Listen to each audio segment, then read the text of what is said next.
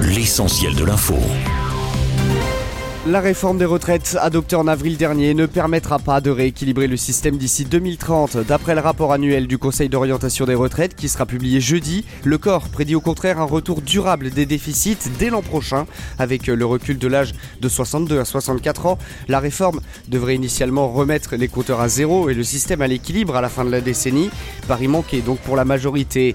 L'Europe se réchauffe deux fois plus vite que la moyenne mondiale depuis les années 80, selon un rapport publié hier par l'organisation météorologique météorologique mondiale. La France a connu la période la plus sèche depuis 1976, entre janvier et septembre 2022. Au total, le vieux continent s'est réchauffé à un rythme de 0,5 degrés par décennie. C'est deux fois plus que la moyenne mondiale, notamment en France, en Italie, en Espagne ou au Royaume-Uni.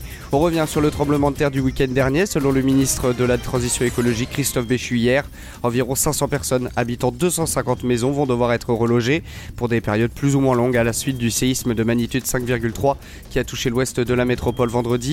En visite en Charente-Maritime ce lundi, le ministre a aussi confirmé qu'une procédure de reconnaissance de catastrophe naturelle avait été lancée. Un incendie s'est déclaré hier après-midi au sein du parc d'attractions Europa Park à Rust en Allemagne. Le feu a rapidement été maîtrisé par les secours après l'évacuation des 25 000 personnes présentes. Heureusement, aucun blessé n'est à déplorer chez les visiteurs, mais deux pompiers ont été blessés pendant les opérations d'extinction. J'ajoute que le parc à thème sera ouvert aux visiteurs dès aujourd'hui. En Ukraine, la contre-offensive de Kiev se poursuit. Une nouvelle localité, jusqu'à présent entre les mains des forces russes a été libéré hier par l'Ukraine.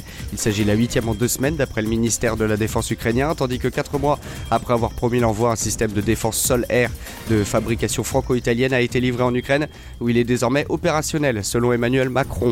Enfin, sport et football, l'équipe de France termine sa saison sur un sans faute lors des qualifications à l'Euro 2024. Hier soir contre la Grèce, les coéquipiers de Kylian Mbappé se sont imposés 1-0 grâce à un pénalty de l'attaquant français du PSG. Résultat au classement, la France est largement en tête avec 12 points, tandis qu'avec son 50 quatrième but de la saison, Kylian Mbappé dépasse ainsi Juste Fontaine et ses 53 réalisations lors de la saison 1957-1958. Studio News, l'essentiel de l'info.